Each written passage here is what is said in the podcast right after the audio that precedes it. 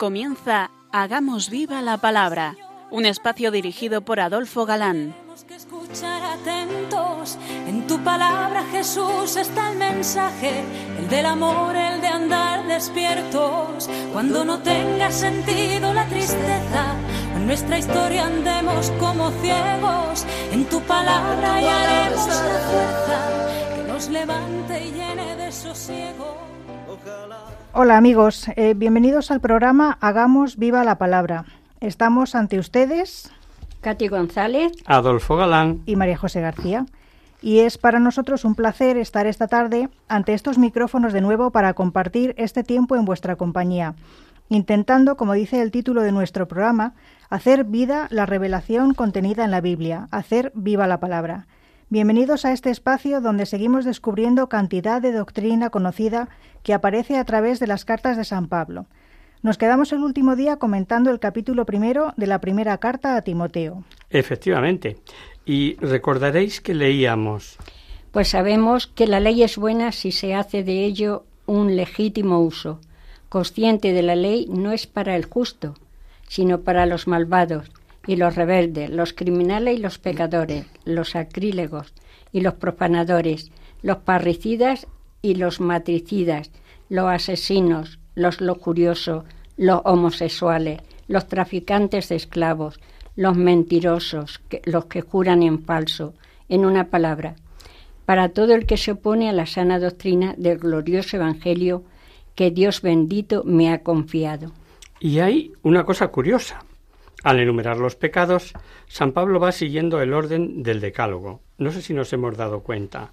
Parricidas, cuarto mandamiento, homicidas, quinto mandamiento, prostitutas y sodomistas, sexto mandamiento, ladrones, séptimo, embusteros, ocho.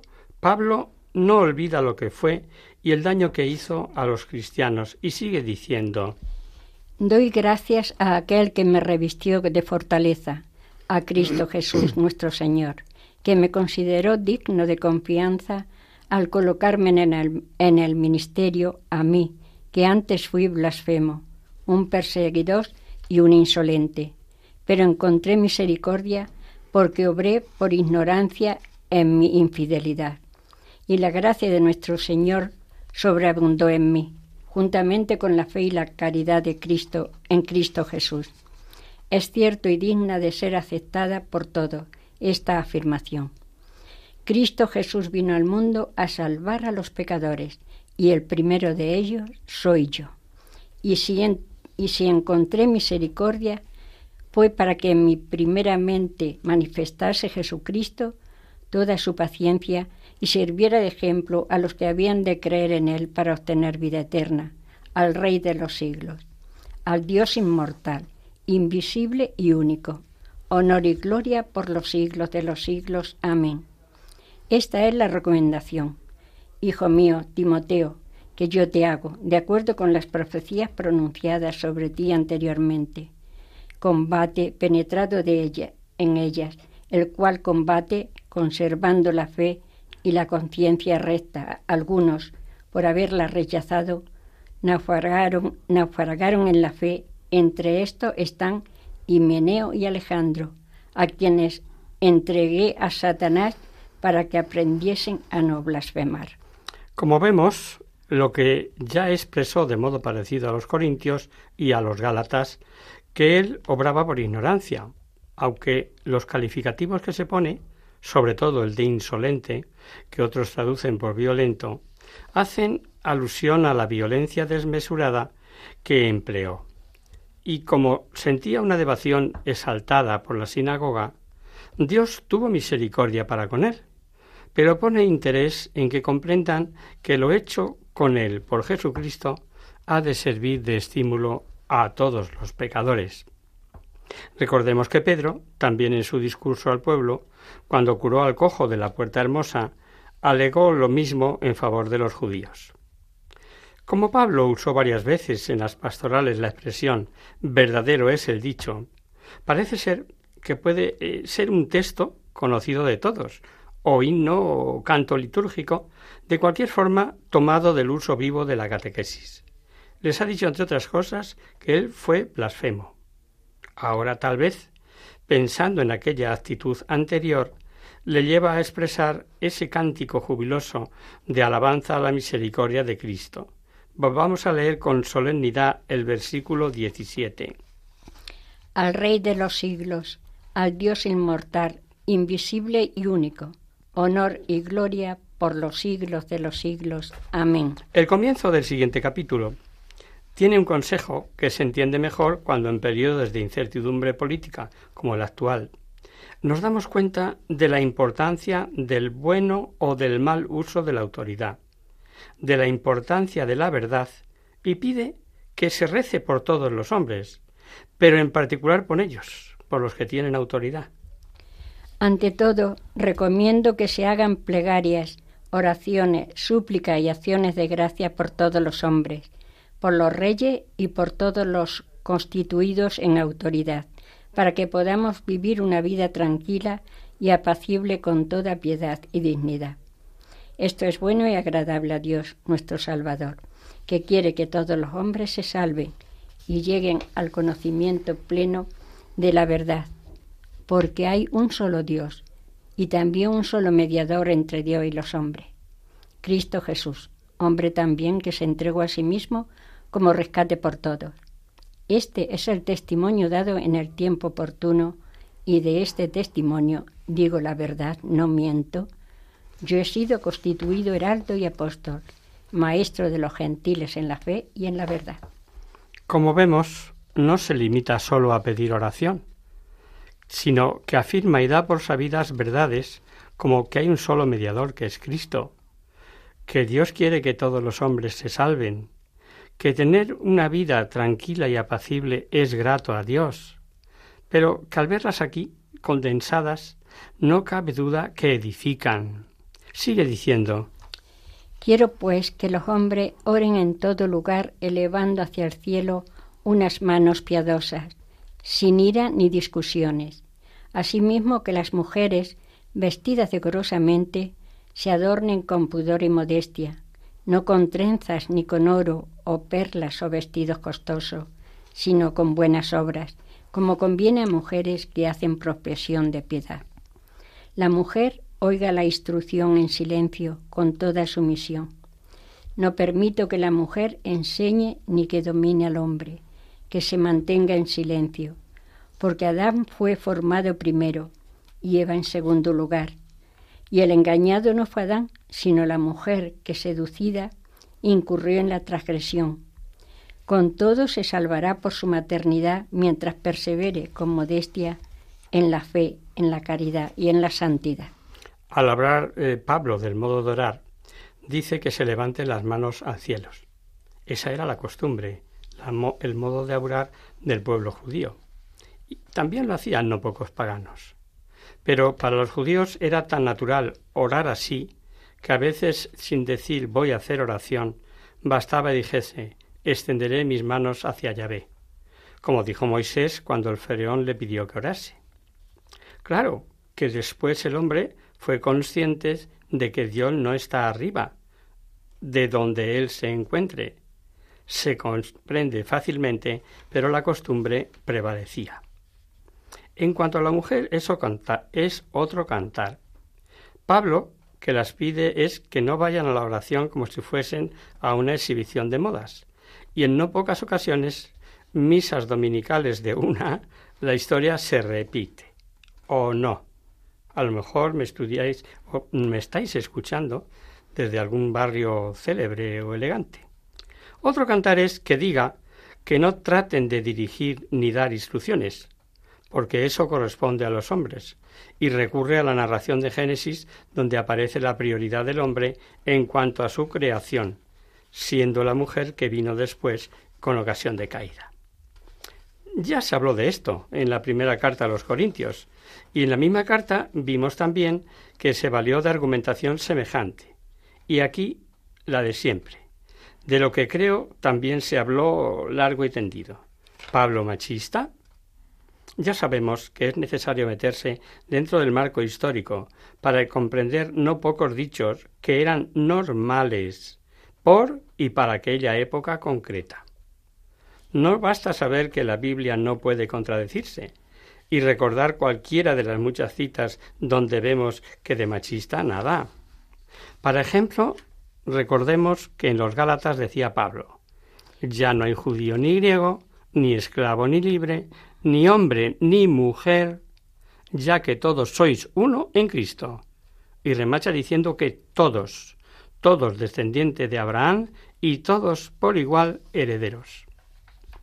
Pero la mujer posee virtudes femeninas propias y San Pablo destaca en particular la maternidad con todo lo que entraña de sacrificio y de expiación, con independencia de que aquí San Pablo lo tenga en cuenta como medio de santificación de la mujer, quiera también salir al paso de los falsos doctores que proscribían el matrimonio.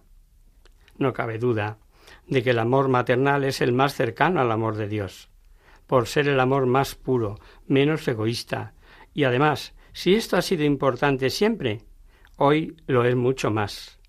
La impronta que deja la madre ha sido causa de arrepentimiento de muchos pecadores a la hora de la muerte. Por eso San Pablo habla de salvarse por la crianza de los hijos, permaneciendo en la fe, la caridad y la santidad. Y Pablo nos habla ahora de los ministros sagrados.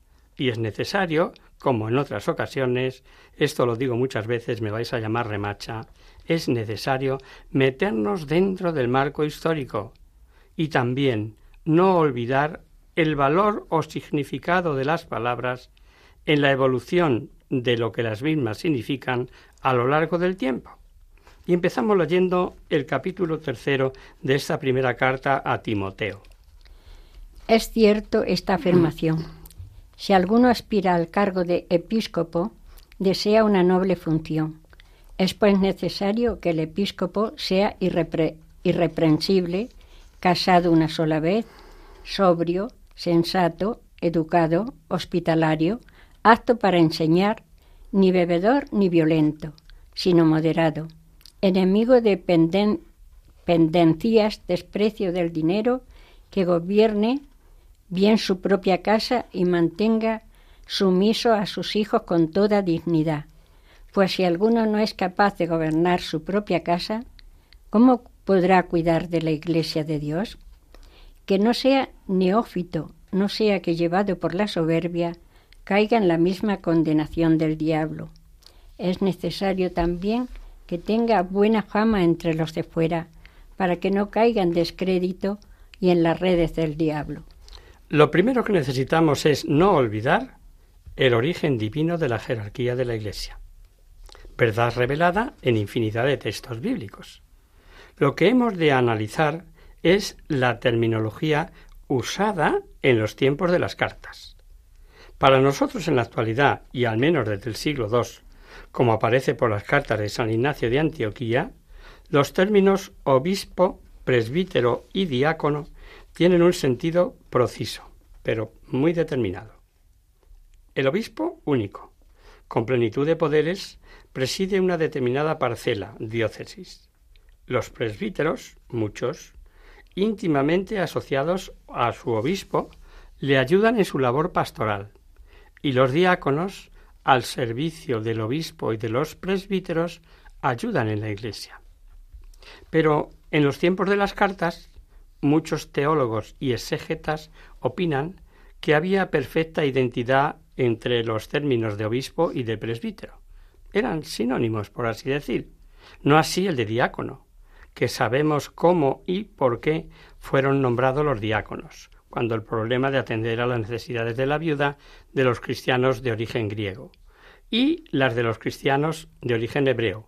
Surgió lo que hoy podríamos llamar un tráfico de influencias y liberaron de servir a las mesas con estos nombramientos a los que se debían darse a la predicación. Lo recordamos, es una cita de hechos. Por aquellos días, al multiplicarse los discípulos, hubo quejas de los helenistas contra los hebreos porque sus viudas eran desatendidas en la asistencia cotidiana. Los doce convocaron la asamblea de los discípulos y dijeron, no parece bien que nosotros abandonemos la palabra de Dios por servir a las mesas. Por tanto, hermanos, Buscad entre vosotros a siete hombres de buena fama, llenos de espíritu y de sabiduría, y los pondremos al frente de este cargo, mientras que nosotros nos dedicaremos a la oración y al ministerio de la palabra. Pareció bien la propuesta a toda la asamblea y escogieron a Esteban, hombre lleno de fe y de Espíritu Santo, a Felipe, Prócoro, a Nicanor, a Timón, a Pármenas y a Nicolás, prosélito de Antioquía. Los presentaron a los apóstoles y habiendo hecho oración, le impusieron las manos. En cuanto a la dignidad o sinonimia referente a lo que podíamos llamar presbíteros, obispos, nos dejan una duda. ¿Cuál era su dignidad? ¿Episcopal o solo sacerdotal? Y como es cuestión muy debatida y para lo nuestro pues no nos es de ninguna necesidad, dejemos que sigan investigando. Llevan esto ya más de cien años. Sí parece ser que esos eh, llamados presbíteros obispos que dirigían la vida espiritual de los fieles no gozaban de la potestad de ordenar, que es característico y propio del obispo. Así vemos que estaban sujetos a otros, como a Timoteo o a Tito, que esos sí que tenían plenitud de poderes. Finalmente diremos que hay autores que dan por bueno la sinonimia de obispo presbítero en las citas del Nuevo Testamento, pero anteriores a las castas pastorales de Pablo. Luego en estas cartas, y aquí estamos, ya se cita obispo como un singular. Lo hemos oído. Es preciso que el obispo sea irreprensible, etc. Y en Tito leeremos, porque el episcopo, como administrador de Dios, debe ser irreprensible, etc. En cuanto a la jerarquía de la Iglesia, hoy ya no hay duda, por más que nos hemos visto en ciento y una mil batallas, en la necesidad de enseñar que cardenal no es más que obispo. No hay mayor rango que el de obispo. Y obispos con determinadas cargas o responsabilidades especiales son los cardenales, por ejemplo. ¿No os ha chocado escuchar que si alguien aspira al episcopado, aspira a algo noble? Parece una verdad de perogrullo, ¿verdad? Volvamos al marco histórico. Por aquel entonces, no pocos gozaban de carismas con poder de curaciones, de milagros, de profecías. Lo vimos en la primera carta a los Corintios, si os acordáis. Y aunque ya advertimos San Pablo que sin amor nada de nada, que el rango lo da el amor, no cabe duda que tales almas gozaban de apreciación, y como la misión del obispo era otra, en la que no aparecían tales dones, tal vez en Éfeso no era tan apetecido llegar a obispo, y San Pablo puntualiza que desear ser obispo es desear algo bueno, haciendo hincapié en la excelencia del episcopado. Hacemos ahora una breve pausa en la palabra.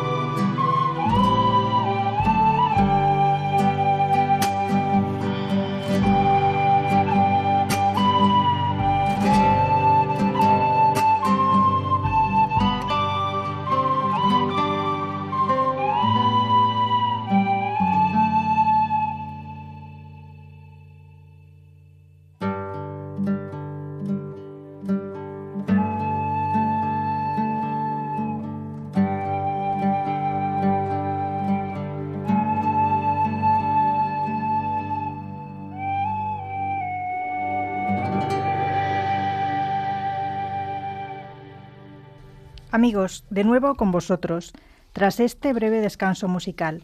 Os recordamos, queridos oyentes, que sintonizáis el programa Hagamos viva la palabra. Si queréis contactar con nosotros vía correo postal, lo podéis hacer a Radio María, Paseo Lanceros número 2, primera planta, 28024 de Madrid. Y si preferís el correo electrónico, hagamos viva la palabra arroba radiomaria.es.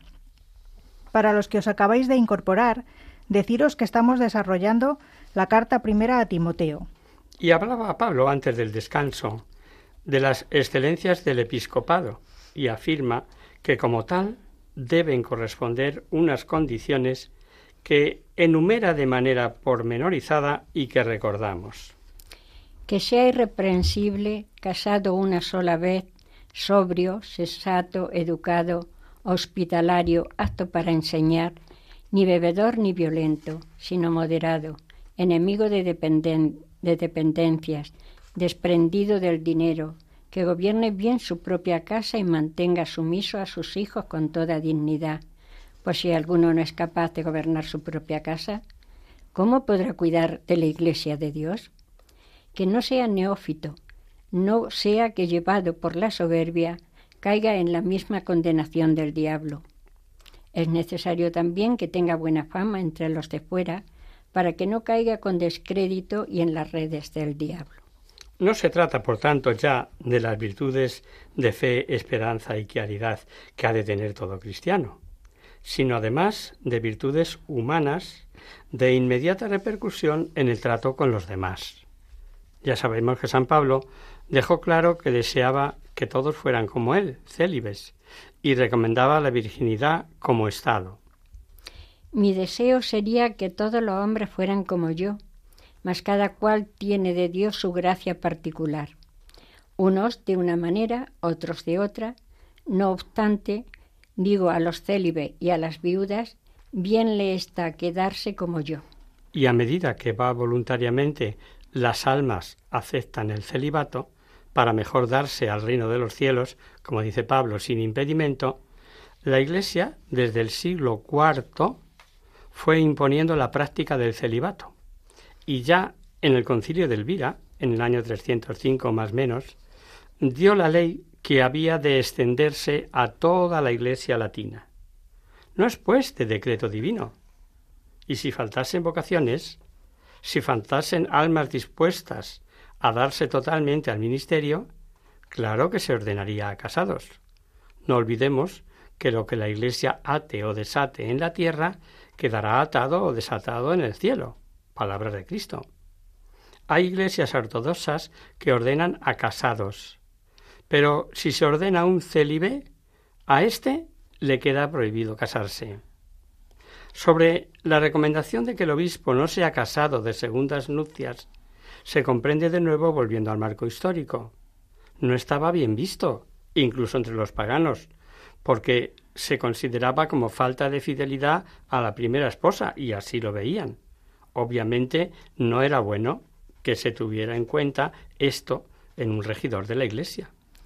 También los diáconos deben ser dignos, sin doblez, no dados a beber mucho vino ni a negocios sucios, que guarden el ministerio de la fe con una conciencia pura. Primero se les someterá a prueba y después si fuesen irreprensibles, serán diáconos. La mujer igualmente debe ser digna, no calumniadoras, sobrias, fieles en todo. Los diáconos se han casado una sola vez y gobiernen bien a sus hijos y su propia casa, porque los que ejercen bien el diaconado alcanzan un puesto honroso y grande entereza en la fe de Cristo Jesús. Condiciones para ser diácono semejantes a las de los obispos pero ahora matiza en que no sean dados a negocios sucios, a torpes ganancias, dicen otras traducciones. No es de extrañar que si los diáconos estaban al frente de administrar bienes, de distribuir limosnas, etcétera, estaban más expuestos a esta tentación, obviamente. El que ahora vuelva con mujeres, piensan algunos exegetas, se trata de condiciones que han de tener las esposas de los diáconos las que debían cooperar y para ello gozar de buen nombre, lo ya conocido de la mujer del César, que no debe ser solo buena, sino parecerlo. Pero otros muchos intérpretes, parece quizás lo más probable que San Pablo se refiera a diaconisas. En el capítulo 16, en la carta a los romanos, os leemos. Os recomiendo a Febe, nuestra hermana diaconisa de la iglesia de Cencreas. Lo que demuestra que existían diaconisas en esas primeras comunidades. Pero aunque el traductor pone diaconisas, téngase en cuenta que el griego, el vocablo diácono es igual para masculino que para femenino. Y que esta interpretación es más lógica se ve en que antes no ha dicho nada de las cualidades que deben tener las esposas de los obispos. Luego parece claro que se refiere a, a diaconisas propiamente, con toda probabilidad. Por supuesto que la misión principal de los diáconos es la de atender necesidades, repartir limosna, etc. Suelen hacerlo mucho en muchas ocasiones, en el mejor caso que los hombres, las mujeres. Y esto se palpa en una primera mirada en cualquier comunidad cristiana. Y sigue diciendo la carta. Te escribo estas cosas con la esperanza de ir a verte pronto, pero por si tardo, para que sepas cómo hay que portarse en la casa de Dios, que es la iglesia de Dios vivo, columna y fundamento de la verdad. Y sin duda alguna, grande es el misterio de la piedad. Él ha sido manifestado en la carne, justificado en el Espíritu, visto los ángeles, visto de los ángeles, proclamado a los gentiles, creído en el mundo, levantado a la gloria. Resalta eh, la grandeza de la Iglesia, la casa de Dios, que es la Iglesia de Dios vivo. Y ojo, columna y fundamento de la verdad. Y es que San Pablo, así de vez en cuando, y como que no quiere la cosa, y con ocasión de cualquier otra cosa, afirma verdades como puños. La Iglesia, columna y fundamento de la verdad. ¿Caeremos eh, los cristianos en la cuenta de lo que esto significa? Y no solo eh, cristianos de a pie, sino algo de la jerarquía. El el ejemplo tomado de la construcción de aquellas grandes obras arquitectónicas no admite duda. La función de la Iglesia es la de ser basamento de la verdad. La verdad es obra de Dios y don de Dios, y ha hecho a su Iglesia depositaria y defensora de ella. Por tanto, quien se aleja de la Iglesia no está en la verdad. Y Pablo, haciendo como un resumen de esa verdad de Dios confiada a la Iglesia, no sólo para custodia, sino para difusión en el mundo, lo llama misterio de piedad. Misterio en cuanto se trata de una verdad que había sido largo tiempo oculta en Dios y manifestada ahora, como vimos en Efesios, que lo dice bien claro, ¿recordáis? A mí, el menor de todos los santos, me fue concedida esta gracia, la de anunciar a los gentiles la inescrutable riqueza de Cristo y esclarecer cómo se ha dispensado el misterio escondido desde los siglos en Dios, creador de todas las cosas, para que, para que la multiforme sabiduría de Dios sea ahora manifestada a los principados y a las potestades en los cielos, mediante la Iglesia. En lo que consiste ese misterio de piedad, lo dice valiéndose de una estrofa de un himno cristiano primitivo. Es un canto a Cristo, Constaba de seis miembros distribuidos en tres pares antitéticos, carne, espíritu, ángel, naciones, mundo, gloria. Cristo toma carne humana, mostrando cómo quien es, mediante el espíritu, contemplado, ojo, por los mismos ángeles, y predicado a las naciones, ensalzado a la gloria. Estos signos hacían a los cristianos sentirse orgullosos, y era natural que teniendo los paganos sus himnos religiosos para cantar a sus falsas divinidades, los cristianos tuvieran compuesto los suyos. Él ha sido manifestado en la carne, justificado en el Espíritu, visto de los ángeles, proclamado a los gentiles, creído en el mundo, levantado a la gloria. Y con esto, queridos oyentes, llegamos al capítulo cuarto de esta carta. Ya al principio de la misma había puesto en guardia a Timoteo del peligro de los falsos doctores, y ahora vuelve para indicarle cuál debe ser su norma de conducta. El Espíritu dice claramente que en los últimos tiempos algunos apostatarán, de la fe entregándose a espíritus engañadores y a doctrinas diabólicas, por la hipocresía de embaucadores que tienen marcada a fuego su propia conciencia. Estos prohíben el matrimonio y el uso de alimentos que Dios creó para que fueran comidos con acción de gracias por los creyentes y por los que han conocido la verdad. Porque todo lo que Dios ha creado es bueno, y no se ha de rechazar ningún alimento que se coma con acción de gracias, pues queda santificado por la palabra de Dios y por la oración. Si tú enseñas estas cosas a los hermanos, serás un buen ministro de Cristo Jesús, alimentado con la palabra de la fe y de la buena doctrina que ha seguido fielmente. Muy interesante, muy interesante tener en cuenta que aquí, cuando precisamente proclama a la Iglesia como columna y fundamento de la verdad, nos prevenga que pueden darse en ella, y de hecho se dan, defecciones, apostasías, más daño en la historia de la Iglesia han sufrido de algunos de los de dentro que muchos de los que fuera. Y sigue diciendo. Rechaza, en cambio, las fábulas profanas y los cuentos de viejas. Ejercítate en la piedad. Los ejercicios corporales sirven para poco. En cambio, la piedad es provechosa para todo, pues tiene la promesa de la vida, de la presente y de la futura es cierta y digna de ser aceptada por toda esta afirmación. Si nos fatigamos y luchamos es porque tenemos puesta la esperanza en Dios vivo, que es Salvador de todos los hombres, principalmente de los creyentes. Predica y enseña estas cosas. Predica y enseña estas cosas. Qué, claro, qué transparente es Pablo. El espíritu al que se refiere se trata de revelación, sin decirnos de quién la recibió. Algunos piensan que pudo ser el mismo Pablo, quien tuvo no pocas revelaciones. Recordar el pasaje de los Hechos de los Apóstoles. Mirad que ahora yo, encadenado en el Espíritu, me dirijo a Jerusalén sin saber lo que allí me sucederá. Solamente sé que en cada ciudad el Espíritu Santo me testifica que me guardan prisiones y tribulaciones pero yo no considero mi vida digna de estima, con tal que termine mi carrera y cumpla el ministerio que he recibido del Señor Jesús, de dar testimonio del Evangelio, de la gracia de Dios. Y ahora yo sé que ya no volveréis a ver mi rostro ninguno de vosotros entre quienes pasé predicando el reino. Y en cuanto a la apostasía, a la que hace referencia para los últimos tiempos, hay que tener en cuenta que últimos tiempos en la humanidad son los comprendidos entre la primera y la segunda venida de Cristo. Así lo debemos interpretar. A veces se comprendería que advierte, así se comprendería lo que advierte a Timoteo.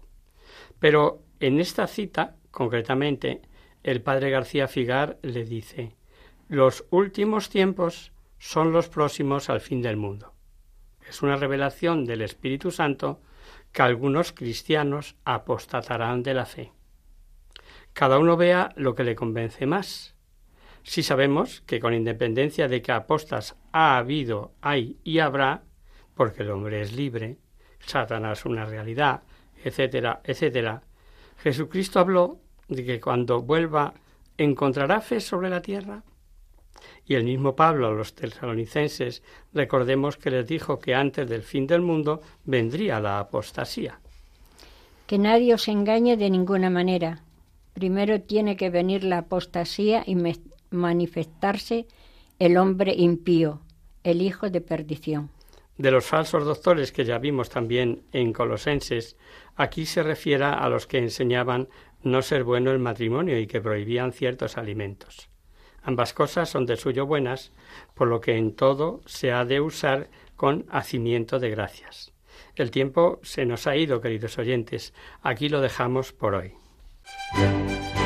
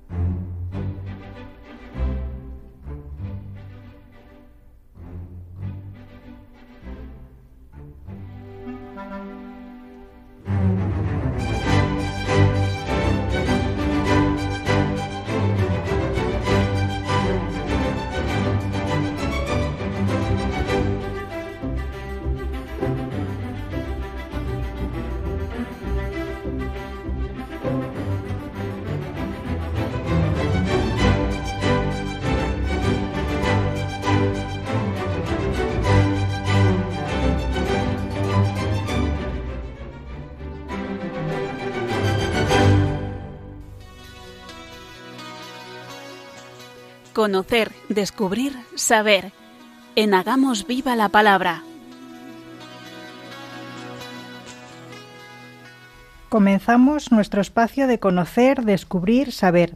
Y vamos a contestar a una oyente de Oviedo que nos dice lo siguiente. Hola amigo, soy Marta, una oyente de Oviedo y os sigo con regularidad. Me gusta cómo exponéis la palabra de Dios y me gustan las sencillas respuestas que dais. Por eso me dirijo al programa. Mi pregunta puede parecer sencilla, pero para mí no lo es. Perdonad mi ignorancia.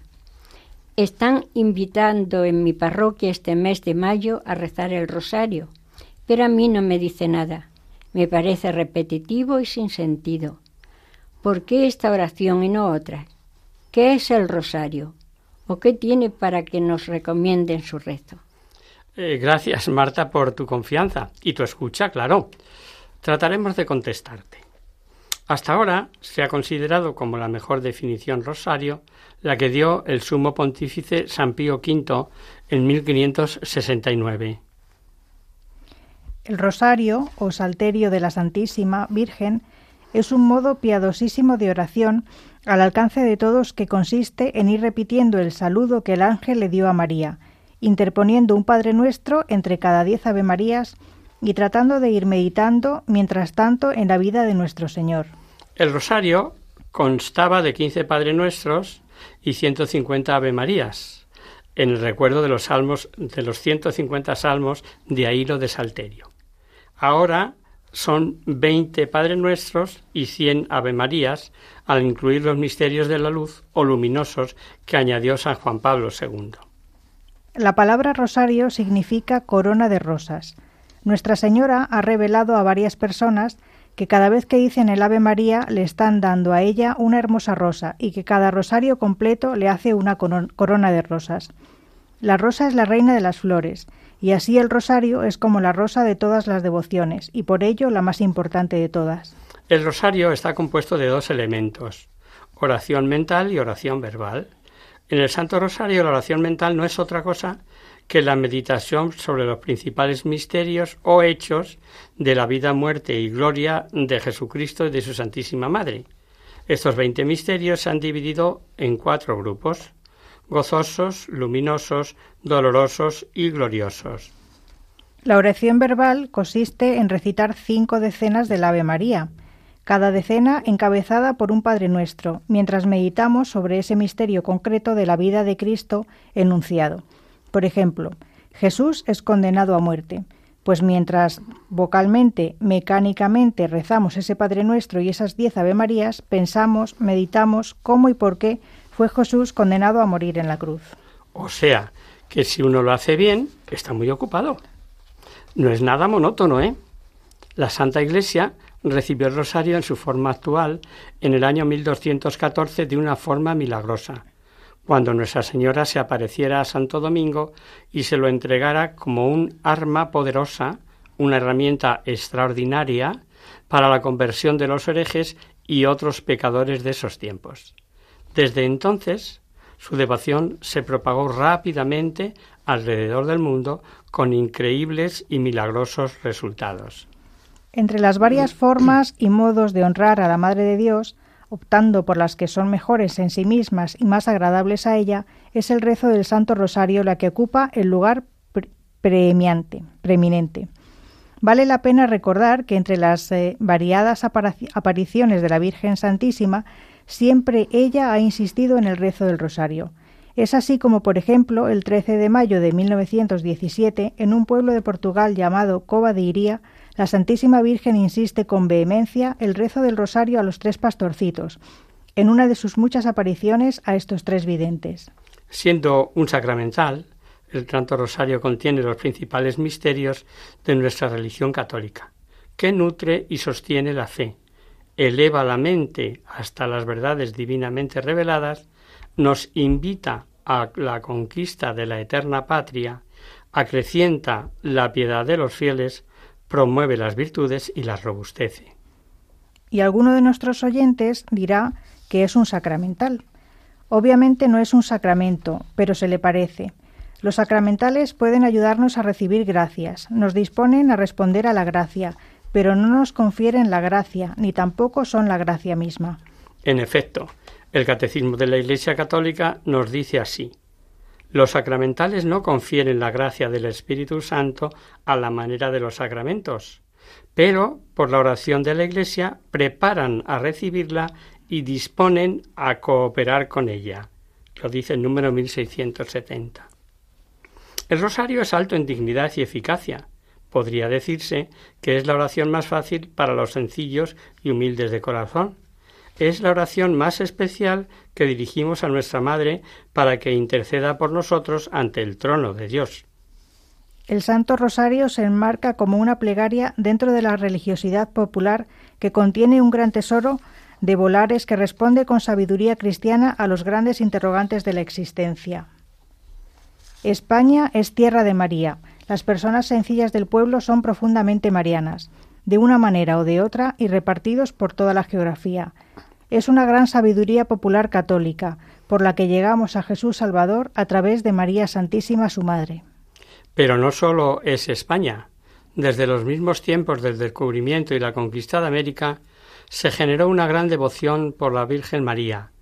Con la primera manifestación explícita de la Reina del Cielo en tierra americana, con rostro y figura de mujer mestiza en México, se acrecentó aún más el amor y la devoción a ella de todos los países de habla hispana, reconociéndola como madre llena de amor, de misericordia, misericordia, perdón, y de piedad para con sus hijos.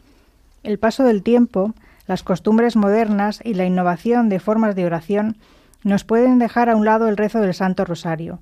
De hecho, los santos padres y los santos han tenido una profunda devoción a este sacramental.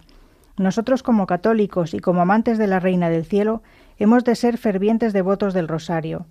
Te transcribimos unos versos de Enrique Menéndez Pelayo, 1861-1920, que tal vez conozcas a propósito de la oración del Rosario.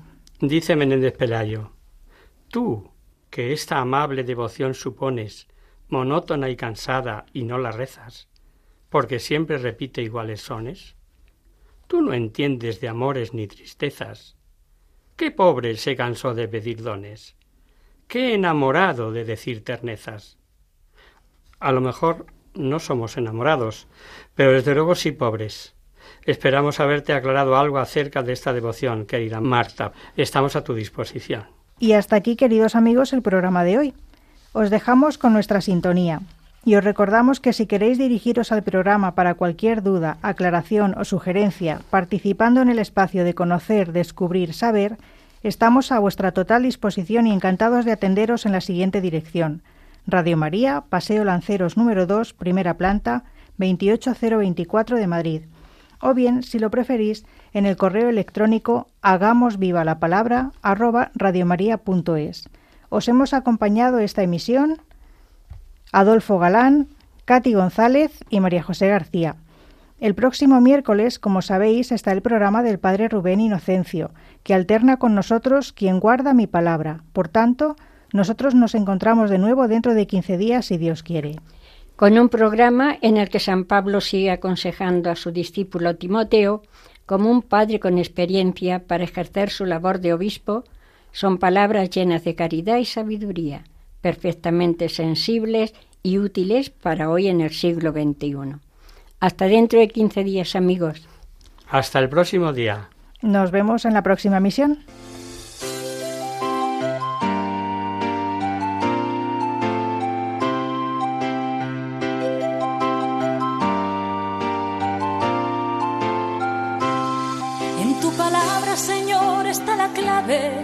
Solo tenemos que escuchar atentos.